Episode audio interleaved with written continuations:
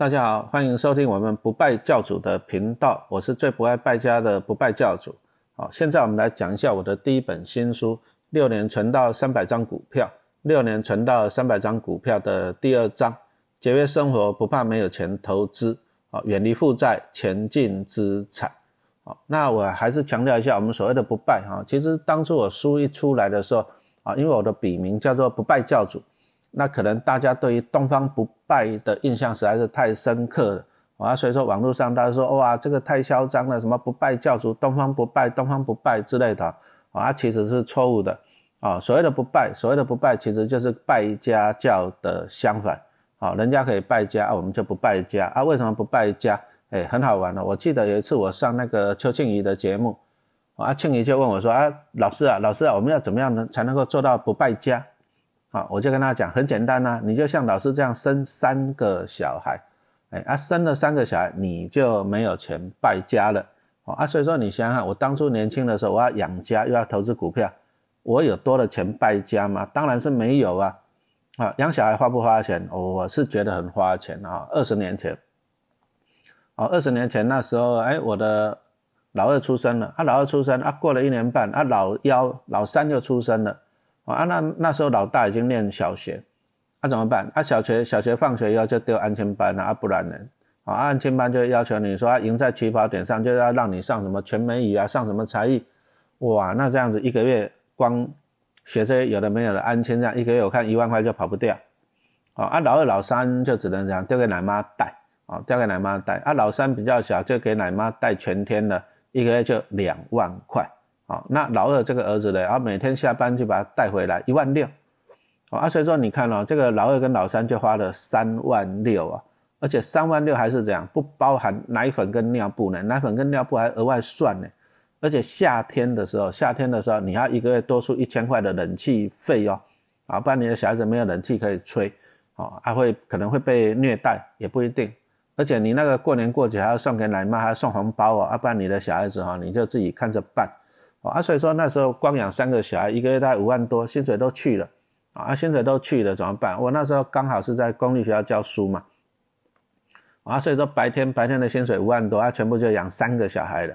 可是我要想要投资股票怎么办呢？我就只好再到夜间部再兼一个导师，啊，夜间部兼一个导师，第一个啊，每个月可以多两千块的导师费，啊，按年轻的时候觉得两千块很多很开心呐，那晚上再上个课。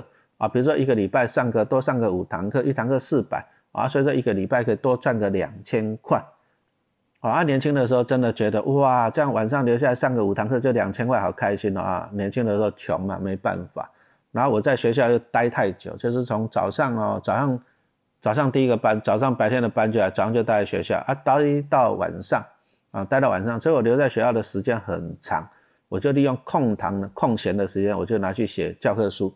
啊，所以说呢，基本上我所有的钱就是这样来的，就是白天带小孩，啊白天赚钱养三个小孩，然后再去夜间部兼课去赚钟点费，接着写教科书啊，假日啊、寒暑假啊，啊，课余时间写教科书啊，把钱拿来这样投资股票啊，所以说我当然没有钱败家了哈，所以说这是不败家啊，不败教主这四个字又怎么来的啊？讲真的就是玩物丧志嘛。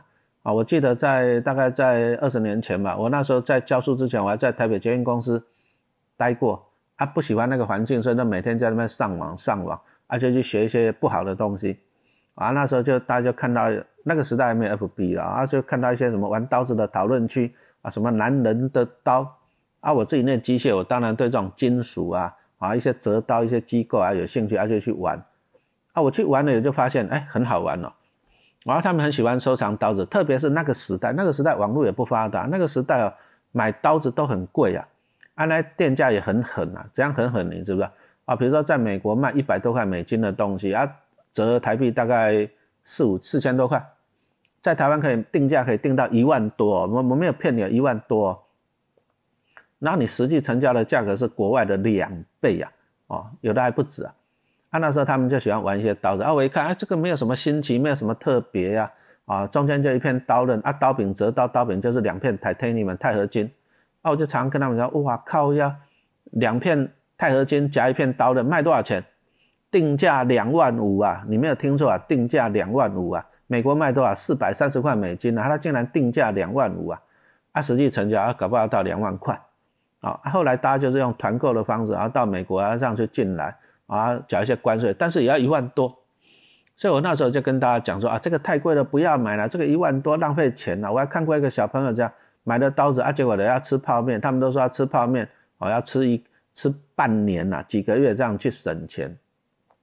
所以我那时候就劝大家说啊，你们嘛不要花那么多钱去买这种东西，真的是很贵啊！就跟大家讲啊，人家啊有的有的就不好意思骂我啊，不好意思骂我，他就亏我啊，你这个不拜教的不拜教主不拜教主，所以说不拜教主是这样子来的啊啊！那个时候那个时候大家就说啊，咱们哦收藏刀子很好啊，这个名师的啊，这个稀有的啊，收藏收藏，希望以后会增值，有增值吗？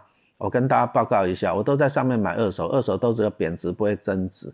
我也看过一个好笑的，就是说，哎，比如说啊，有一个先生很喜欢收藏刀具，啊，收藏了几十万呢，啊，他都觉得是精品，啊，收藏收藏，可是怎样的？啊，隔天不小心睡觉没有起床，啊，没有起床，啊觉得，啊，他的老婆小孩不知道怎么处理这些东西，啊，找那个收破铁的，一斤五百，就这样处理掉了，一斤五百，好，啊，所以说我们有时候当然是觉得你的钱哈，不要拿去玩那些东西，所以说后来我也退出了那些刀板，因为我觉得就四个字啊。玩物丧志哦，就是浪费钱啊，所以说我们今天讲的不拜教不拜教主，指的是怎样？指的就是说啊，教大家怎样啊，不要乱败家啊，啊，你只要不要乱败家，你把钱省下，你就有钱做投资了哦。所以说我后来我觉得说，一个人啊，一个人他的资产，为什么有些人会越来越有钱？啊为什么有些人会越来越穷？啊，其实重点就是这样，重点就是说。你最后剩下的钱，你往哪个方向去？举个例子来讲，比如说每个人都有在上班工作赚钱，对不对？那你工作赚钱完了，你接着你是要去缴房贷啊，缴小孩子的学费啊，啊，缴一些生活费，扣一扣，啊，你扣下扣完了，剩下你是不是有结余？啊，重点来了，你把这些结余用到哪里去？有些人是拿去买进负债，有些人是拿去买进资产，啊，所以说我们这里把负债跟资产再很简单的定义一下。什么叫做负债啊？比如说你每个月有结余了，你就这样啊，我拿去贷款买车子好不好？好啊，买车子。可是呢，贷款你要不要缴利息？要缴利息呀。那你车子你要不要缴一些税金呐？啊燃料税呀，然后再来怎样？要不要油钱啊、停车费啊，得得得得得之类的。哦啊，所以说其实有车子对你来讲是负债，为什么？因为钱一直从你的口袋流出去。但是你如果说你把那个结余好不容易剩下的钱，你拿去投资。啊，比如说买进股票，买进好公司的股票，那好公司的股票，它就会发放股利给你啊。啊，你如果说不喜欢买什么股票，我们举个例子来讲，你可以买现在最红的那种所谓的圆形的 ETF 啊。比如说举个例子来讲，零零五六，啊，你买进零零五六就等于买进台湾上市啊，殖利率高的三十家公司。零零五六它是这样，从上市市值最大的一百五十家里面，啊，挑出三十家预测殖利率最高的，啊，殖利率有多高呢？我们举个例子来讲。好，二零二零年它就配发一点六块钱，二零一八啊，二零一九年配发一点八，那二零一八配一点四五，所以说平均起来是配一点六多啊。股价如果说三十块是天花板，因为它大概天花板就三十块，啊，你有五趴多，所以说你如果说你把结余拿来买进零零五六这种圆形的 ETF 来讲，哎，那你每年可以拿到五趴多的股利啊，钱会一直放进你的口袋的嘛，是不是？所以说这个东西就叫做资产，所以说。会决定你是有钱的还是穷人，简单就是说你是加入不败教还是加入败家教了，你是买进负债还是买进资产，哦，这个是最重要的。然后再来就是说，我们来看一下一般的年轻人为什么会没有钱，年轻人为什么会穷？哦，我曾经看到一篇那个看到一个车商的广告，他有一个统计数据，我看到有点吓到。他说啊，年轻人年轻人从几岁平均从几岁开始开车？答案是二十四岁。啊，答案是二十四岁啊，那很恐怖。为什么很恐怖？因为我刚刚已经讲过，其实买进车子是负债。哦，按照我自己开车的经验来讲，什么燃料税呀，什么税啊，然后再来，其实这些都是小钱。重点是怎样？你开车出去，你绝对不会只有兜风看风景啊。你开车出去风景区，你要不要玩？你要不要住旅馆？啊，你看到好吃，你要不要吃？哎，这个都是额外的开销啊，哈，这个都是额外的开销。哦，所以说我就在书中哦，我就给大家算了一下。我说假设啊，假设你也不要买那种高级进口车，你就买这样啊，一辆七十万的国产车，就这样啊。按你每个月、每年哦，平均每年你大概一个月花一万多，按你一年哦，一年大概我稍微算了一下，一年大概花将近二十万啊，就是税啊、费啊、停车费啊，还有罚单啊、啊拖吊啊、哦油钱啊、出去吃喝玩乐啊，赚钱。假设你一个月哦花一万多，养车啊，养车一个月花一万多，一年就是十九点四四万的养车费用。四十年后，你你如果说你把这个十九万多，你拿去投资，投资报酬率六趴就好了。像我们刚刚讲的零零五六，大概就五趴多啊。你只要它便宜的时候用力买，你还一定六趴没有问题。那么你知道吗？一个月啊，讲错了，一年只是少少的十九点四四万，一年十九点四四万的养车哦，养车的钱哦，你拿去投资啊，报酬率六趴就好，四十年会累积到多少？答案会累积到三千万，你没有听错，是三千万。他刚刚讲的是养车的费用，还没有包含你买车，没有包含你买车的费用，就是意思就是说啊，你买一台车七十万啊，假设一台车存十年啊，十年后换车啊，也就是说你买车的费用就是七十除以十，也就是一年平均七万块。哦，啊你养车一年花十九万多，啊你买车的钱一年七万，你加起来平均一年花了大概二十七万左右在买车跟养车。那么你如果说一年二十七万，你买车跟养车的钱拿来投资，年报酬率六趴就好，六趴就好。四十年后你会累积多少呢？答案是四十年后你会累积到四千三百九十七万，你没有看错，四千三百九十七万哈。啊，详细的数据计算的图表，请你看我的书啊。六年存到三百张股票，六年存到三百张股票。讲实话了，陈老师刚开始算出这个表格的时候，我也不相信。讲真的，我也不相信。啊，那查下这些事情我办啊，所以说我就去算啊，我就去算，算了一下，就是说为什么会花这么多钱？啊，其实也很简单，我们刚刚是不是跟大家跟大家报告过了？啊，你买车啊，买一台七十万的车用十年，一年是七万块啊，养车的费用一年大概十九万啊，所以说你买车七万，养车十九万，加起来大概二十六万多一年，好，啊，你如果说四十年呢，四十年你二十六万多乘以四十年。所以说答案就是说，你一年只要买四部车，你光买车跟养车的费用就会花掉你多少？答案是花掉你一千零五十七万，一千零五十七万哦。那你想想看，你既然拿出一千零五十七万的钱了，啊，你拿去投资，报酬率六趴，四十年一千多万累积四倍到四千万，有没有机会？当然是有机会的嘛。所以说从这里我们就看到一个重点，其实啊，很多人不是没有钱，而是他的钱怎样？不由自主、不知不觉中就这样浪费掉了，就这样跑掉。为什么？因为你买进负债，但是你把这些负债一年只是二十几万啊，二十六万多，一年只是二十六万多。但是你如果说拿来稳定的投资，买进资产，买进资产，你靠复利，靠复利的威力可以滚到四千多万，恐不恐怖啊？当然是很恐怖嘛。所以说，你如果说够聪明哈，我们讲的就是投资理财这种智商了。你如果够聪明的话，你把每年这二十几万，你不是拿去买车，你拿去买车，请问你，你会觉得是谁赚到你的钱？当然是车商赚到你的钱嘛。好，我们举个例子来讲，像台湾人最喜欢的 Toyota，Toyota，好，那 Toyota 的股价现在是六百多块钱啊，六百多块钱，它一年可以赚两个股本哦，一年可以赚两个股本。什么叫一年可以赚两个股本啊？比如说你拿一百万出来做生意，它就不小心今年赚了两百万，净赚了两百万，哦，恐不恐怖？哦，当然是很恐怖嘛。所以说，有时候你要这样子想，你每个月剩下来的钱，你是要去拿去买进负债，买进车子，哦，按你花了很多钱让车商的股东赚钱，还是你要拿去买进资产，然后你当车商的股东，那来赚钱呢，对不对？那你会说啊，老师啊，可是我这样开了四十年的车子，我开心呐，对不对？我郊游旅行啊，哈啊，好了，你开心了，这是你的选择，但是。你如果说过去的四十年，你的选择是像我们刚刚讲的，跟大家报告了，你就拿去存资产，你到最后存到了四千多万的资产，好啊，四十年很快就过了嘛。当你存到了四千多万的资产，好处是怎样？你每年拿四千多万去领股利，你就可以领到六趴多少？两百多万呢？什么意思呢？你每年只要靠股利哦，靠股利哦，你都没有动到你四千多万的本金哦，你只是靠股利。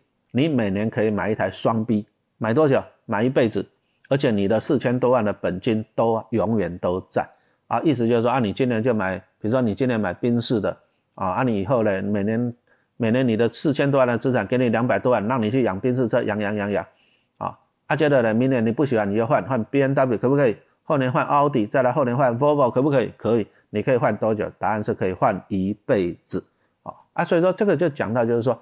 你如果说节约消费，节约消费以后把钱拿去投资，啊，按你节约消费，你不要买进负债，你买进资产，买进资产以后呢，你将来你可以靠资产过生活，你可以靠资产买进口车，每年买一辆，买一辈子，好不好？当然是很好啊。所以说人生啊，人生就是选择了，哦，就是说在你年轻的时候，你是选择买进负债，还是买进资产？这个只能说靠你自己的选择啊。当然以陈老师来讲，我年轻的时候尽量还是这样，尽量是远离负债嘛。所以说我人生第一辆车是在我四十六岁的时候我才买啊，那一辆车大概买了一百万啊，因为我那一年领到大概一百万的股利，我就拿股利去买车，所以说基本上也不是花我的钱啊，我这样过过了很多年啊，养车的钱都是靠股票产生的股利来帮我缴费用啊，所以说跟大家报告就是说，不是不让你买车，而是说怎样，你先累积资产，那靠你资产产生的钱来帮你买车。好啊，第一个讲到的是车子，车子是负债，那大家又会讲说，那房子呢？房子到底是资产还是负债呀？哈，那我们拿一个数据来跟大家报告，全台湾人哦借房贷借了多少钱，你知道吗？哦，按照统计大概超过七兆新台币，七兆新台币，七兆新台币是多少钱呢？这个七光这个七兆新台币，它每年缴的利息，交给银行利息哦，不包含本金哦，利息就超过一千亿新台币。所以说，请问你贷款买房子是资产还是负债？当然是负债啊！为什么？因为你们这些房贷族每年缴一千亿新台币给银行嘛，给银行的股东嘛，是不是？好啊，所以说我们还是一句话讲，不是不让你买房子，而是说你有没有聪明一点的方法？什么叫做聪明一点的方法呢？来，我这里书中啊，我又举了一个例子啊，详细的图表还是建议你买书来看啊。六年存到三百张股票，六年存到三百张股票啊，我这里举一个例子。假设你一年要缴房贷，缴五万块啊，讲错了。假设你一个月要缴房贷，缴五万块，请问你一年是不是六十万？啊，一年是六十万。啊，如果说你拿这个六十万拿去投资，啊，每年这个六十万拿去投资啊，赚少一点好了，五趴就好了。像我们刚刚讲的买零零五六啊，一年五趴就好了。你一年投入六十万啊，每年零五趴，啊，十五年你总共投入，十五年总共投入大概九百万啊，六十乘以十五就是九百万。好，那靠着鼓励哦，我们讲说呢，按你想想看，你投入投入九百万，十五年的时间投资绩优股，成长一倍有没有几率？当然是有几率嘛。哦啊，所以说你九百万十五年后你要累积到累积到一千八百万。哦，按你在讲说啊，那这一千八万可不可以拿去当投机款买房子的？不要，为什么不要？因为你这个一千八百万，你如果投资零零五六这种圆形 ETF，你每年可以领到几趴？领到五趴的股息。一千八百万的五趴是多少？答案是九十万啊！九十万除以十二是多少？平均一个月大概呃七万多啊，七点七点几万。所以你有没有发现到一件事一件事情了？你先晚十五年买房子，你只有就是晚十五年买房子，你把每个月五万块的房贷都拿去投资啊啊，一年六十万拿去投资，投资十五年啊啊，资产你总共投入九百万啊，到最后累积到一千八百万。累积到一千八百万以后，你每年零五趴的股息，一年可以领到九十万。哎，你可不可以靠这个股票给你的股利啊？一年九十万，平均一个月七万多，去帮你缴房贷，你会不会轻松？当然是会啊。为什么？因为这个股利是人家赚钱分给你嘛，你没有自己出到一份钱嘛，哈。所以说我们的做法其实说不是不让你买房子，而是因为房子是负债，负债放到后面，而是你先利用十五年的努力，十五年的努力，你先去这样，先去。累积资产，那你累积的资产十五年以后呢？你每年可以领到九十万的股利了。哎，资产每年给你九十万，你再利用这个九十万去缴房贷，可不可以？可以呀，可以缴多久啊？反正你房贷二十年，股利就帮你缴二十年。而且这还有一个好处啊，什么好处？等到你二十年以后，你房子也买到了，房子买到，因为股利帮你缴，帮你缴房贷嘛。你房子也有了，而且你那一千八百万的股票都还在。意思就是说，你房子有了，然后你一样每年领九十万的股利当退休金，好不好？你房子跟股票都有了啊，所以说这才是一个好的方法，就是说优先买进资产啊，那往后买进负债，那你先累积资产，然后靠资产的鼓励来帮你缴负债、缴负债的啊贷款，啊，这样你的人生才会有啊美好开心的未来，你才不会那么辛苦哈。好，我们这一章讲到这里，谢谢大家的收听。